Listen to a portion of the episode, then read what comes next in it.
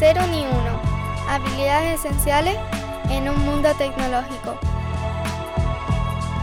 Un podcast dirigido y presentado por Carlos Le y editado por Rudy Rodríguez. Este programa es posible gracias a LeanMind. Episodio número 40. ¿Serviría yo para eso de la programación?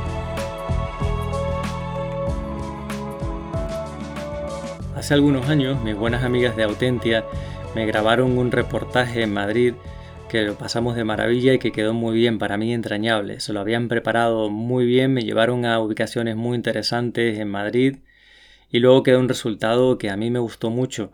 Te dejaré el enlace en las notas del episodio. Pues bien, en ese equipo de grabación de periodismo había una joven que se dedicaba a la cámara y al sonido muy agradable como el resto de compañeras que estaban en el equipo, pero que no tenía a priori nada que ver con la informática.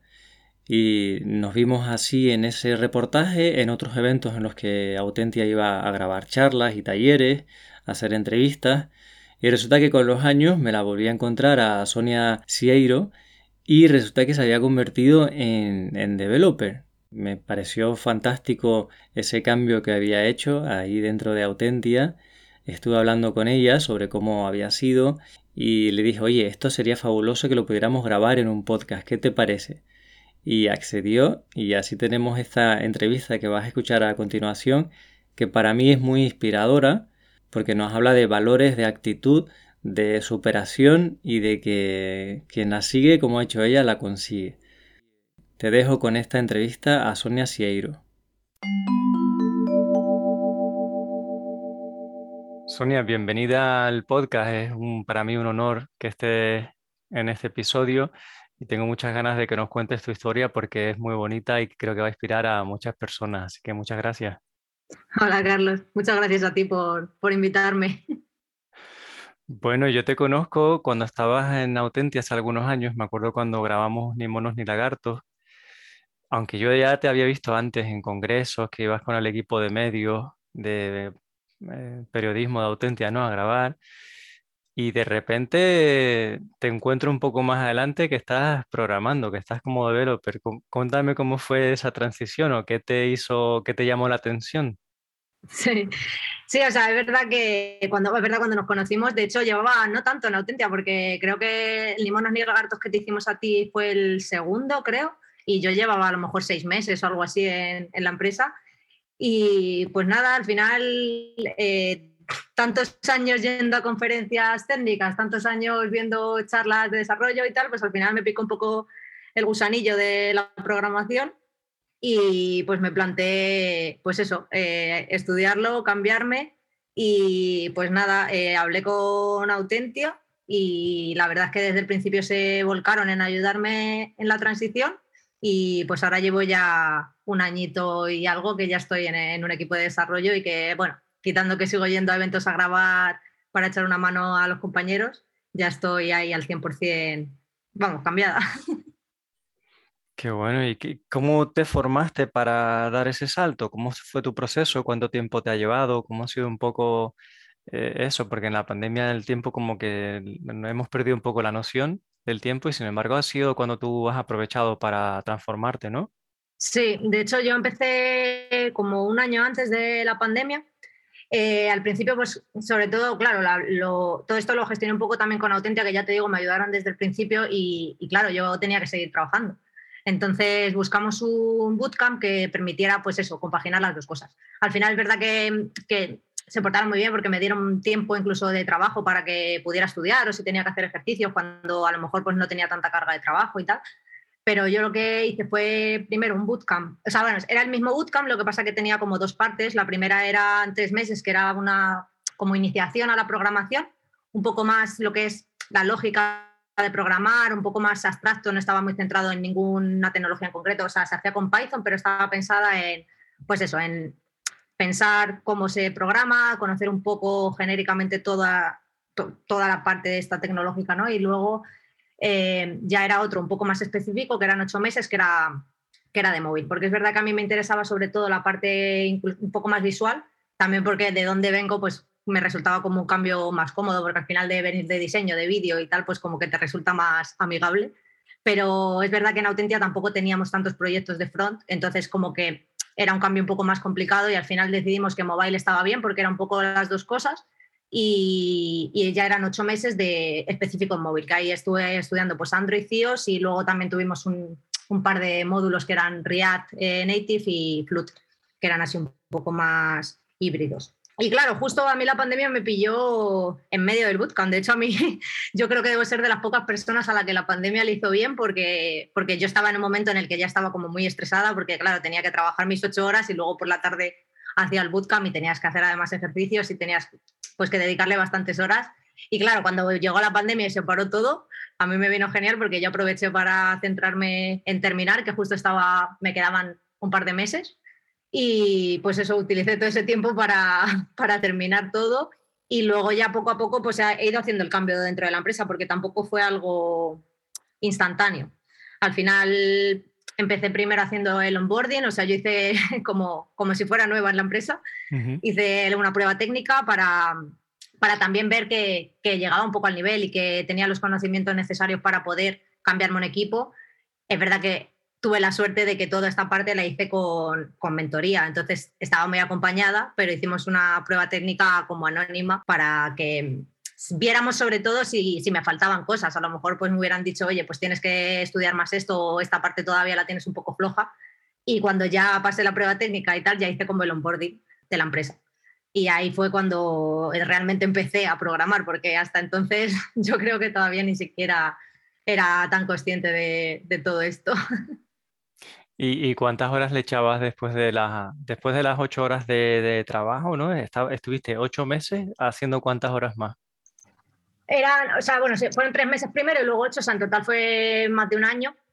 Eh, el, el bootcamp estaba bastante bien pensado porque era como, eran tres días a la semana tenías clase, que eran, estaba, además el horario era un poco raro porque era por la noche, de 8 de la tarde a 12 de la noche, pero estaba también pensado para que la gente lo pudiera compaginar con, con sus trabajos. Entonces eran esas cuatro horas, tres días, que eran 12 horas, y luego, pues normalmente tenías dos semanas que eran clase como tal y una semana que era para hacer una práctica. Entonces, normalmente mínimo mm, las cuatro horas de los tres días que tenías que echarle y luego todos los días mínimo un par de horas o tres le tenías que echar. Y luego la semana esa que tenías la práctica, pues ya dependía, porque había prácticas que se complicaban más y que eh, le tenías que echar más horas y otras que a lo mejor eran más sencillas y que pues tenías ahí una semanilla un poco más, un poco más tranquila. Menudo, menudo tú te, te pegaste ese año, ¿eh?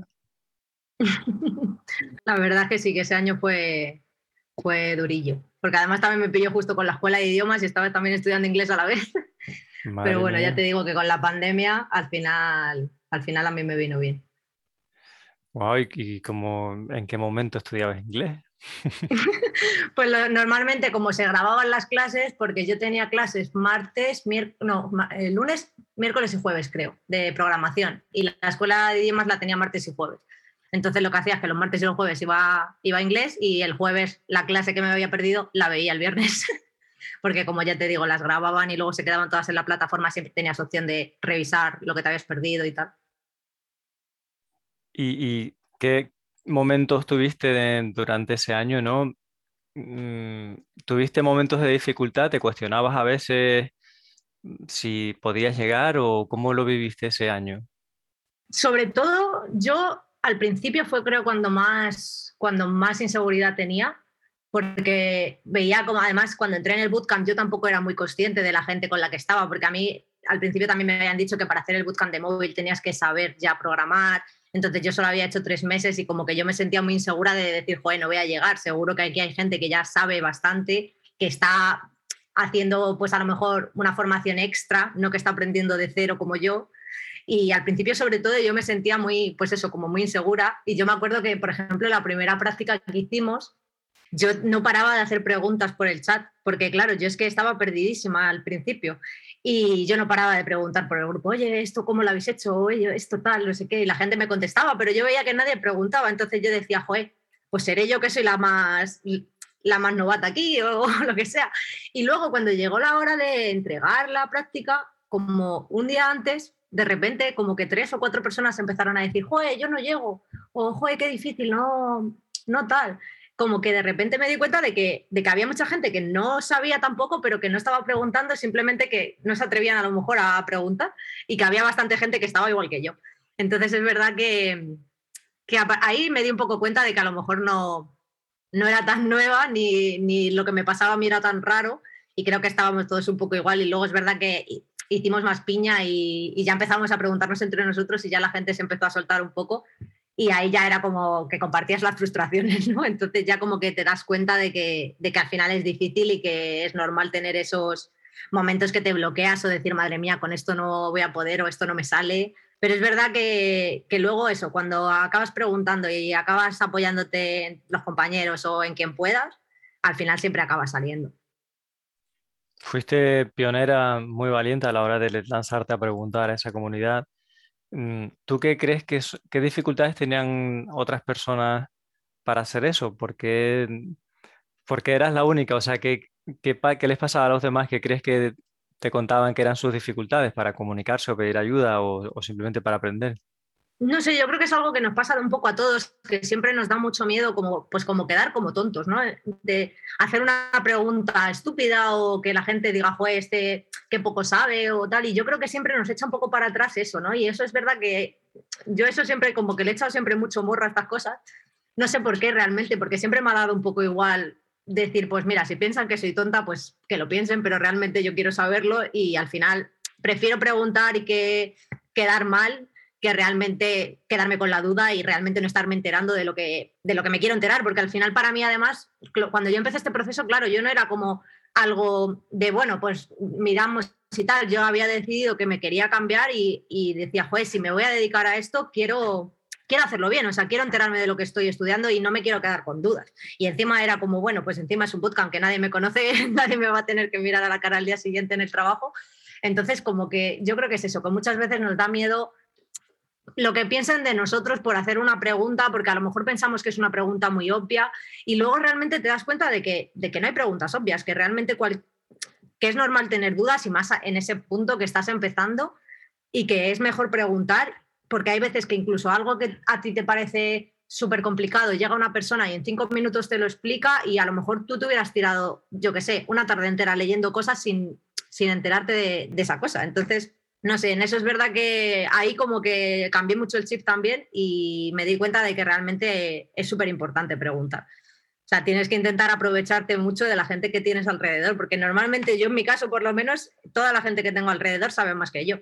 Entonces, joder, hay que aprovecharlo. y espero que, el día de mañana sea yo la que pueda ayudar a, a lo mejor a alguien que sepa menos.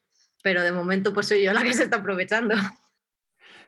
Bueno, siempre yo pienso que cuando trabajas con una persona que en teoría sabe menos, mm, te hace reflexionar muchas cosas que tú crees que sabes, pero que a lo mejor no las sabes explicar o, justificar. Y el punto de vista de la persona que viene con aire fresco mm, aporta mucho, aunque sea senior. Me imagino que eso igual ya lo has vivido, ¿no? cómo tú aportas a compis ahí en Autentia, mm, aunque en teoría tienes menos experiencia o menos exposición. No sé si lo has sentido y hay gente que te ha dicho, oye, pues qué, qué, bien que trabajar contigo, que aprendo o me doy cuenta de cosas. Sí, a ver, yo creo que muchas veces, al final es verdad que, que, obviamente la persona que más sabe, pues probablemente te va a aportar más, pero yo creo que todos al final podemos aportar cosas. Yo, por ejemplo, una cosa que sí que intento mucho es que lo que tengo de antes, que es toda la parte de esta, pues de vídeo, de diseño, de, que tienes a lo mejor cierto ojo para, pues yo qué sé, para para cosas visuales que a lo mejor para una persona que no se ha dedicado a ello no le chocan tanto, pues yo que sé, los márgenes, las alineaciones o cosas de estas, intento aportar un poco también por esa parte, de intentar usar un poco las cosas que tú tienes, porque creo que todos tenemos al final experiencias o tenemos conocimientos que a lo mejor parece que no pueden estar relacionados, pero que, que ayudan. O, por ejemplo, eh, el hecho de que yo estuve tiempo llevando el equipo de comunicación de Autentia y al final tenía que gestionar como muchas cosas, muchos eventos, muchas fechas. Entonces, como que me considero una persona bastante organizada. Entonces, pues también intento aportar por esa parte. Entonces, a lo mejor técnicamente, pues no aporto tanto. O a lo mejor en algunas cosas sí, porque a lo mejor de repente hay veces que tienes una idea brillante y, y joder, pues cualquier persona, por poco conocimiento que tenga, puede aportar. Pero yo siempre intento, pues, aportar en las cosas que creo que se me dan mejor e intentar ayudar pues en lo que puedo, ¿sabes? Y creo que al final es importante y que creo que también lo que tú dices es importante, que al final muchas veces cuando tienes que explicarle algo a otra persona que no sabe tanto o que no lo entiende, creo que es cuando tú te das cuenta realmente también si lo entiendes, porque hay muchas cosas que damos por hechas o que ya sabemos que son así y ya está, pero nunca nos hemos planteado a, oye, ¿y esto por qué? Entonces, si te viene una persona que sabe menos y te hace preguntas y te dice, oye, ¿y esto pero por qué es así? ¿Por qué esto no lo entiendo? Tú también te tienes que plantear un poco lo que sabes y organizar tu cabeza para explicárselo. Entonces, creo que también aporta mucho el explicarle cosas a la gente más junior y el ayudar, ¿sabes? Claro, así es como interiorizas más lo que sabes, aprendes un conocimiento más profundo cuando lo tienes que explicar y razonar. Y, tus estudios de base, digamos, mm, ¿cuáles eran? ¿Qué, estudiaste o qué un poco tu trayectoria antes de llegar a Autentia? ¿Cuál fue? Yo hice mm, grado superior, bueno, hice dos grados superiores, uno que era de, más enfocado a ser cámara y otro que era más enfocado a realización, que es la parte un poco más de dirección, em, un poco más así de organizativa del vídeo y de edición y eso. Entonces, cuando entré en Autentia, yo entré para hacer las prácticas y me quedé ahí. Y es verdad que luego dentro de Autentia, pues ya al principio igual, es que es lo mismo en cualquier sector. Cuando entré yo sabía pues lo que me habían enseñado en clase y poco más, pero luego poco a poco pues haciendo eso, pues proyectos como el Limonos ni Lagartos, oyendo a eventos y tal, al final pues como que vas desarrollando otras habilidades. Y luego también el, el estar en un equipo que era como multidisciplinar, que al final de vídeo éramos dos personas, luego estuve yo sola, eh, teníamos una persona de diseño gráfico, otra persona de marketing y al final, al ser un equipo pequeño, pues al final acabas haciendo un poco de todo. Entonces yo también hubo un momento que me interesé por el diseño y pues la, que estaba haciendo el diseño gráfico en ese momento en Autentia eh, nos dio un curso, nos empezamos a encargar de algunas tareas y tal. Entonces empecé también a aprender un poquito de diseño, pero vamos, eso ya era más por curiosidad y porque, pues porque en el día a día pues podías ayudar a, a lo mejor cuando había picos de trabajo, pues podías sacarle a lo mejor un poco de carga y tal. Y eso fue un poco mi trayectoria, porque realmente eh, prácticamente mi primer trabajo de mi formación fue auténtica. O había trabajado en otras cosas, pero que no eran... O sea, estuve trabajando en un Burger King, por ejemplo, cuando estaba estudiando, pues para lo típico, sacar un dinerillo. Pero mi primer trabajo, trabajo fue, fue auténtica. Bueno, que eso, eso también transfiere el trabajo en un Burger King con lo estresante que es y lo que tienes que aguantar cara al público te da unas habilidades de trato a la gente de mano izquierda que eso no lo consigues en cualquier sitio. O sea, al final es como un máster de tratar a un humano. No, no, totalmente, vamos. O sea, yo de hecho cuando entré no pensaba que era un trabajo tan difícil. y al principio era súper complicado. O sea, me pareció bastante, bastante difícil. Y la verdad es que sí, que al final creo que todas las cosas que hacemos aportan y que no hay, como dice mucho en mi empresa, no hay trabajo indigno. Claro, y a lo mejor incluso eso, esa característica tuya, esa valentía de decir yo no me voy a quedar con la duda, yo pregunto, eso también creo que te puede haber ayudado el tener un trabajo en Burger King. Que me imagino que ahí o, le o echas para adelante, ¿sabes? Con todo lo que te encuentras de, gente que te trata de todo tipo, pues a veces bien, a veces muy mal. Imagino sí, que no, eso desde luego. tablas, ¿no?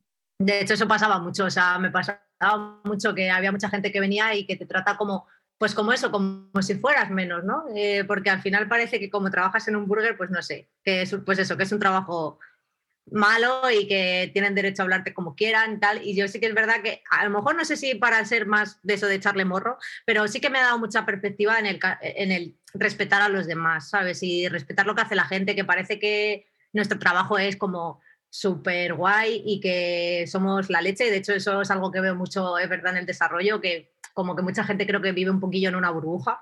Y realmente, o sea, sí, es un trabajo muy cansado y psicológicamente a veces es complicado, pero realmente trabajamos ocho horas sentados en una silla, ¿sabes? Y hay muchísima gente que se está partiendo el lomo haciendo cosas que a lo mejor no están valoradas socialmente, pero que me parecen súper difíciles. Entonces, como que sí que me ha hecho valorar un poco las cosas.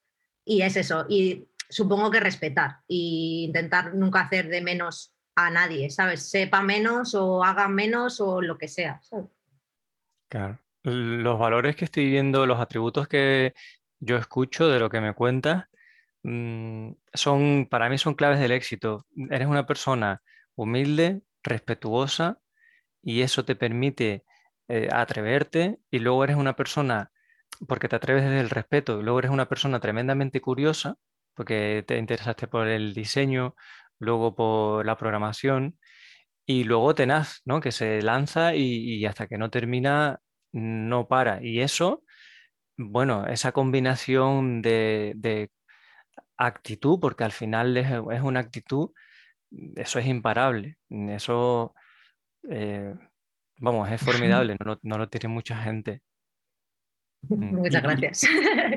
Y, cuando, cuando ya estabas em, como junior, digamos, o dando los primeros pasitos desarrollando, ahí sí que trabajabas con gente que te conocía, no era como el bootcamp que no te iban a, ver, digamos, al día siguiente, como tú has dicho. ¿Cómo, ¿Cómo ha sido tu experiencia en esos primeros pasos o esos primeros meses trabajando? Pues mira, la verdad es que lo que digo siempre, yo he tenido mucha suerte y es verdad que soy consciente de que en las circunstancias en las que yo me he cambiado de sector no son las mismas que el resto de la gente, porque hay mucha gente que empieza en esto y realmente no tiene nadie cerca a quien preguntar, no tiene relaciones con personas a las que tenga confianza para preguntarle, cosas así. Entonces es verdad que, yo eso lo he tenido mucho más fácil porque yo ya estaba en una empresa de desarrollo, yo ya llevaba muchos años trabajando en una empresa de desarrollo, con lo cual ya tenía relación con mucha gente, entonces como que ya me resultaba como mucho más fácil pedir ayuda, ya la gente te conoce, con lo cual supongo que tienes ese cierto respeto, ¿no? De que ya saben que trabajas bien, que no, a lo mejor no te sientes tan bajo la lupa. Y luego he tenido mucha suerte de que en los primeros proyectos en los que he ido pasando eh, he estado con gente muy serio.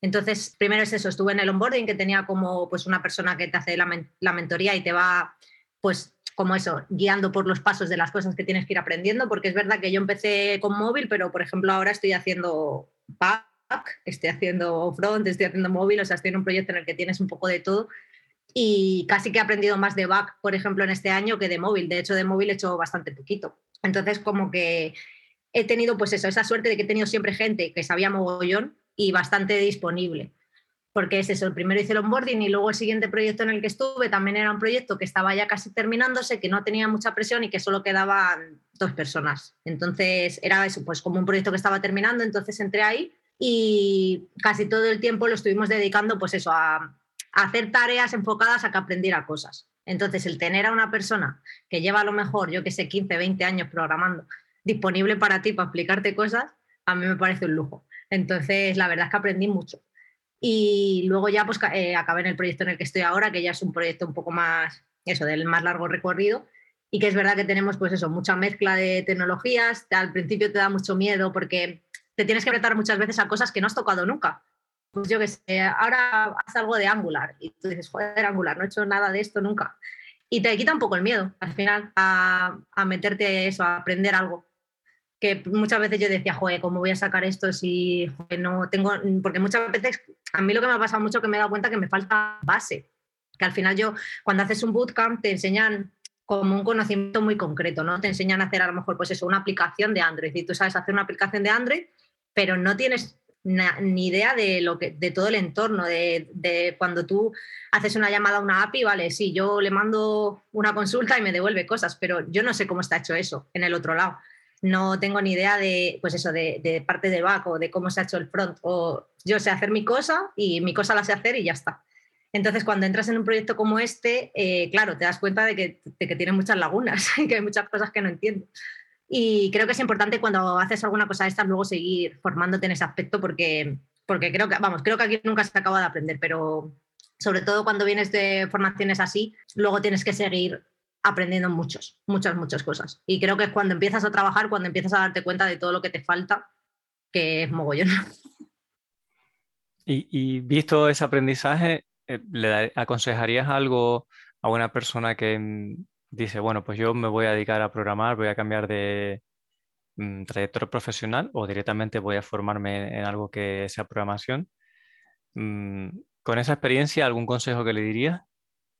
Yo, bueno, lo que he dicho ya de preguntar todo, o sea, es verdad que tanto para los seniors creo que es importante dar ese ambiente de confianza en el que la gente más junior se sienta cómoda de preguntar cosas y que no se sientan juzgados cuando tienen dudas y que mostrarse disponible para que esa gente tenga la confianza de hacerlo, porque creo que también es importante que no en todos los sitios tienes ese ambiente o tienes esa capacidad de hacerlo, pero si tienes la posibilidad, creo que es súper importante no quedarte con dudas eso, ¿no? no sentir que, lo que, las dudas que tienes son absurdas. Creo que es más importante saber las cosas que, que, piensen que no sabes. no quedarse atascado con cosas, o sea, creo que cuando te atascas es muy fácil atascarse, o sea, yo por lo menos me atasco siempre. Eh, creo que muchas veces nos frustramos mucho eh, de pensar que es por nuestra culpa, de que no sabemos y tal. Y a mí me ha pasado muchas veces que a lo mejor yo estaba atascada con algo y a lo mejor llevaba, yo que sé, dos horas dándole vueltas y no avanzaba en nada. Y a lo mejor he preguntado a alguien que sabía más que yo y estaba un poco como yo, de decir, joder, pues, y también le ha costado sacarlo. A lo mejor les, le cuesta menos que a ti, lógicamente, porque cuanto más sabes, pues más fácil te resulta es salir de ese tipo de bloqueos, ¿no? Pero muchas veces parece que es nuestra culpa y hay veces que simplemente que es que es así. O sea, creo que programar es muy frustrante, creo que, que te pasas el 90% del tiempo frustrado y atascado en cosas y ser consciente de que es parte de, que es parte de la profesión, ¿no? Que no tener ese, tanto ese síndrome del impostor de pensar que todo es tu culpa, que a lo mejor sí, que hay veces que muchas veces eh, luego te das cuenta de que era una tontería y de que a lo mejor, yo que sé, a mí me ha pasado de estar cuatro horas atascada con una cosa y es que un guion medio era un guion bajo. Y era un despiste que no me había dado cuenta y me estaba dando un montón de problemas. Pero muchas veces eh, hay cosas que son complejas y que, y que es, pues eso, pegarte con ello hasta que lo acabas sacando. Y hay veces que tardas dos horas y hay veces que tardas cuatro días. Y sobre todo eso, creo que es importante el, el, la actitud y el darte cuenta de que, de seguir intentándolo hasta que te sale. Que creo que es una cosa que no pasa tanto en a lo mejor en otras profesiones y en programación creo que es el choque más grande cuando empiezas. El pensar eso, que todo es súper complicado, que no entiendes nada, que no lo sabes hacer y realmente es que es así siempre. O sea, no creo que cualquier persona que lleva 10 años programando siga teniendo las mismas frustraciones que tengo yo, por ejemplo. Solo que tiene más conocimientos pues para, para saber solucionarlas. Sí, a lo mejor es una gestión de la frustración, que es otra cualidad para mí importante en alguien que programa y que tú lo has dicho, que a veces no, nos pasa a todos, ¿no? Lleves los años que lleves, hay veces que estás horas con algo y no te das cuenta que es un símbolo, que es una configuración que no estaba bien, algo que cuando ya lo sabes dices, qué tontería, sí, pero qué tontería y has estado ahí cuatro o cinco horas o, tres días y nadie te ha ayudado y a, veces por no pedir ayuda pierdes más tiempo y bueno, que tienes que tener una resiliencia y una, una tolerancia a, atascarte y no morir en el intento importante, que todo el mundo se le, va a pasar en algún momento. Sí, sí, incluso hay muchas veces que a lo mejor estás, como imagínate, intentando solucionar algo y no se te ocurre nada. Y al final lo dejas y cambias de tarea y de repente, yo que sé, estás fregando los cacharros y, te viene la inspiración y dices, joder, ¿cómo no se me ha ocurrido esto? ¿Sabes? O sea, que eso también pasa mucho, que en estas cosas que son un poco más, no sé si creativas, también muchas veces son creativas, no siempre es el momento de solucionarlo. Hay veces que estás inspirado y te sale la idea de repente y hay veces que estás bloqueado y que a lo mejor lo que tienes que hacer es cambiar a otra cosa, dejarlo un poco apartado ahí en tu cerebro y a lo mejor te pones tres horas después y lo ves de otra manera. O incluso te ha pasado de contárselo a alguien y de repente se lo estás contando y de repente ves el problema. Que eso a mí también me ha pasado un montón de veces de decir, venga, voy a pedir ayuda y le escribo a alguien y justo le, a lo mejor le estoy contando el problema y de repente digo, vale, acabo de ver el problema, acabo de darme cuenta de que era lo que estaba fallando. Sí, eso le dicen el patito de goma, ¿no? Que tú solo puedes sí. un patito de goma y también te darías cuenta. Justo, justo. O sea, muchas veces nosotros lo hacemos mucho en el equipo, eso del patito de goma, de decir, venga, cuéntamelo y probablemente mmm, acabemos llegando a una solución solo por el hecho de que me lo estés contando. Y no sé si te ha pasado alguna vez que sueñas con un problema, que te que terminas el día y no lo has resuelto y sueñas con el problema y a la mañana siguiente tienes ideas nuevas. Sí, me ha pasado y me ha pasado también de a lo mejor ir conduciendo y de repente, ah, pues eso, de que me venga la inspiración y yo que sé, mandarme un audio a mí misma para decirme, Sonia, no te olvides de esto, porque muchas veces además esas ideas que me vienen luego se me olvidan. Entonces, eh, me han venido ideas en cualquier situación, o sea, entonces siempre es eso, siempre intento pues apuntármelas o eso, mandarme un audio con cuatro cosas clave de, oye, acuérdate de probar esta cosa que me acabo de dar cuenta de que no, de que no la he probado. Y a mí eso me pasa un montón. Y por la noche igual, o sea, o cuando te vas de fin de semana y te has dejado algo pendiente que no has conseguido resolver, a mí por lo menos me, me hace estar con ello en la cabeza todo el fin de semana. Pues mira, otro, otra cualidad es la disciplina, para decir, oye, si me ha ocurrido esto, lo, lo apunto. Sí, muchas veces es más eso, el decir, joder, ¿cómo no me he podido dar cuenta? Y decir, que no se me olvide, porque luego el lunes a lo mejor llego y abro el código y se me ha olvidado lo que quería probar. Mm, ¿Tú crees que ha sido ahora, desde el punto en el que estás, ha sido acertada la decisión de cambiar a dedicarte al desarrollo? La verdad que sí, totalmente. O sea, es verdad que algo muy bueno que tiene el desarrollo es que tiene un sector como que está en auge realmente. O sea, hay mucho trabajo, hay muchas posibilidades. Eh, puedes hacer realmente lo que quieras. O sea, tienes un montón de caminos que puedes seguir, de un montón de tecnologías y al final creo que mucha gente puede encontrar su sitio aquí. Yo, por ejemplo, también una de las cosas que me hizo tomar la decisión de decir voy a cambiarme fue eso, fue el ver las posibilidades que había, porque yo en, vídeo, el sector del vídeo es un sector que, está muy mal, es muy complicado encontrar trabajo, tener buenas condiciones. Eh, al final en Autentia es verdad que tenía muy buenas condiciones, pero no es una empresa de vídeo, con lo cual es fácil tocar techo y decir, joder, quiero seguir haciendo cosas, pero aquí no puedo hacerlo, porque tampoco la empresa se dedica a ello, ¿sabes? Y cuando te ves el sector, cómo están las cosas, echa mucho para atrás. Y hay mucha gente que está trabajando mucho, muy mal pagada, y eso en desarrollo no es un problema. O sea, me refiero, eh, hay un, pues eso, es una burbuja dentro del resto de, de, los sectores, ¿no? Entonces creo que es, que es un muy buen sitio para, pues para eso, para poder seguir desarrollándote, para poder seguir aprendiendo cosas. Y creo que es que puedes acabar haciendo cualquier, cualquier cosa, porque hay millones de caminos y no sé, yo la verdad es que estoy súper contenta del cambio. Qué bueno. ¿Y cómo te ves dentro de, en el futuro? No sé, ponle los años que tú quieras. En el futuro, ¿cómo te ves?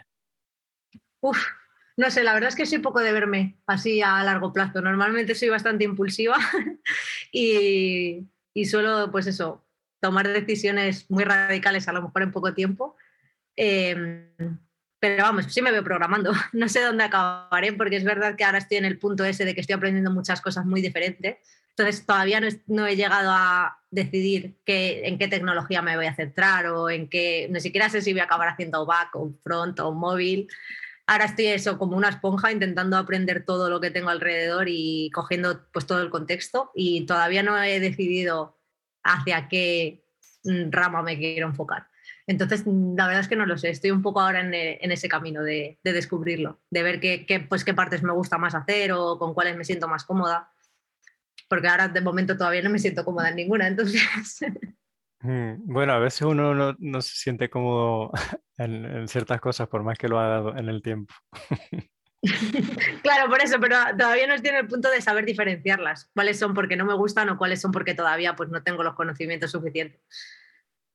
Yo por cómo hablas me doy cuenta de que te gusta mucho ayudar a las personas en general, pero además mm, transmites mucha pasión sobre esta conversión que has hecho a developer.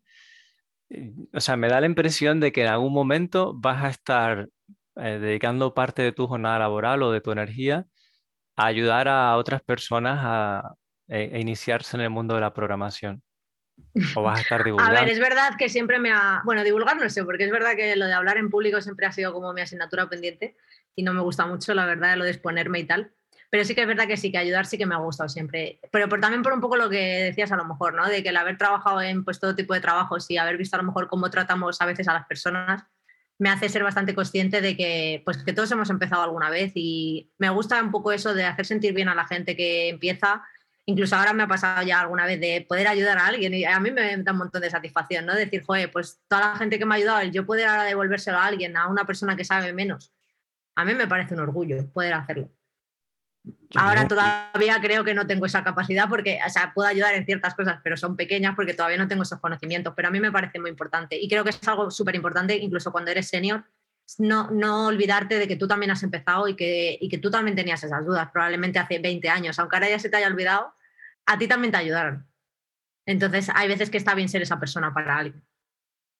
Claro. ¿Y, y cómo, cómo, has ayudado a gente así? No sé si que te apetece contar algo, alguna situación donde hayas ayudado a otra persona que, está, que tiene menos experiencia.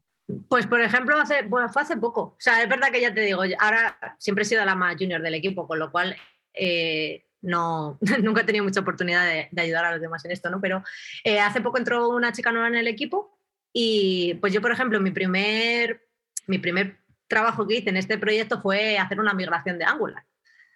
Entonces me tiré como dos meses arreglando test de Cypress, porque había pues como mil test y se rompieron prácticamente todos, porque al actualizar tuvimos que, o sea, actualizamos la librería de componentes y pues todos los nombres de las clases habían cambiado, eh, entonces ya los test no encontraban eh, los selectores, entonces me tiré muchísimo tiempo pegándome con Cypress y dándome cabezazos porque además me parecía bastante complejo. Eh, entonces como que ya tenía un poco ahí de conocimiento de eso, ¿no? Y cuando entró esta chica que esa era junior, pero, pero bueno, creo que sabe bastante más que yo, eh, se tuvo que pegar con, con Cypress y, y, joder, pues la pude ayudar. Ella era más de back, con lo cual también estaba ahí un poco perdida en front y pues oye, mira, los dos meses que me tiré haciendo cosas, pues dudas que tenía de cómo, pues yo qué sé, incluso cómo ejecutarlos o cosillas que a lo mejor te habías tirado varios días para entender por qué pasaban, pues poder ayudarla, a mí me gustó un montón. Qué bueno. Así que estás, estás disfrutando ahora mismo en el proyecto y en Autentia. Sí, sí, la verdad es que sí. Porque además es eso, que tengo la suerte de que puedo seguir haciendo las dos cosas, porque a mí es verdad que el hacer vídeo siempre me ha, me, ha, encantado, o sea, realmente por eso decidí estudiarlo, ¿no? Entonces ahora es como que puedo compaginar las dos cosas porque estoy, entre semanas estoy en un equipo de programación y cuando hay eventos pues sigo yendo a grabar. Entonces la verdad es que ahora mismo estoy en el sitio perfecto. Qué bueno. ¿Y, los eventos, qué es lo que más te gusta de estar en los eventos?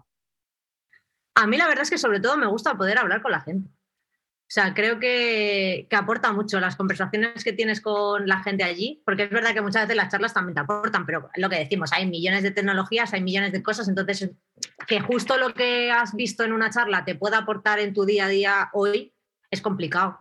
Pero al final es eso, hablar con un montón de gente que, de un montón de sectores y compartir las experiencias y todo eso, yo creo que es lo que más, lo que más me gusta de, de los eventos. En networking, sí. Sí.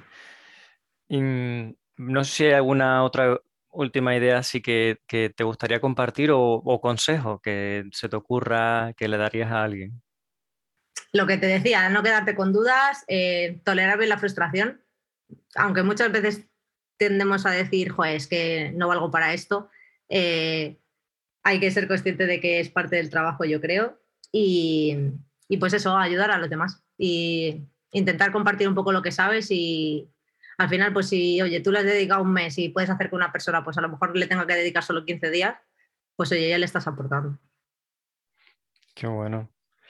Pues ha estado genial charlar este ratito y no sé, a mí me ha encantado oírte, me parece muy motivador la forma en que transmites y creo que se nota mucho cómo es tu actitud y seguro que personas que nos escuchen que a lo mejor están empezando o están planteando empezar en la programación, pues pueden ver que es posible, que, que no es una cosa que solo unos pocos elegidos pueden hacer, que tienen que tener unas características de un coeficiente intelectual superdotado ni nada por el estilo.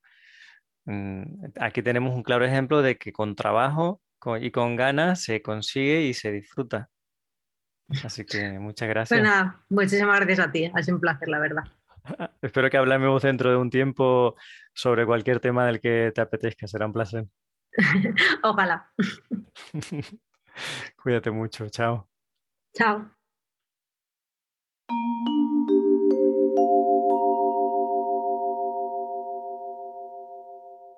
En LeanMind somos especialistas en acompañar equipos de desarrollo de producto lo hacemos empoderando a las personas, formando equipos mixtos con developers de LeanMind y de nuestros clientes, para escribir un código sostenible que dé beneficio al negocio tanto en el corto como en el medio y largo plazo. Somos una empresa ágil, que entiende la agilidad como un conjunto de valores, de principios y de prácticas de ingeniería. Valoramos mucho la excelencia técnica, a la vez que tenemos en cuenta que lo más importante son las relaciones entre las personas, porque sabemos que un equipo motivado tiene un gran impacto positivo en el negocio. Nacimos como empresa trabajando en remoto desde Canarias para el mundo, y cuando llegó 2020 nos sentimos muy agradecidos de tener ya una fuerte cultura del remoto. Nos gusta el mar, la música, la programación, y nos encanta ser anfitriones de nuestros clientes cuando vienen a trabajar con nosotros a Canarias. Tanto si quieres que os ayudemos a subir de nivel, como si quieres trabajar con gente agradable y preparada, a la que le encanta su trabajo, cuenta con nosotros. Aprenderemos juntos y creceremos como personas y como profesionales.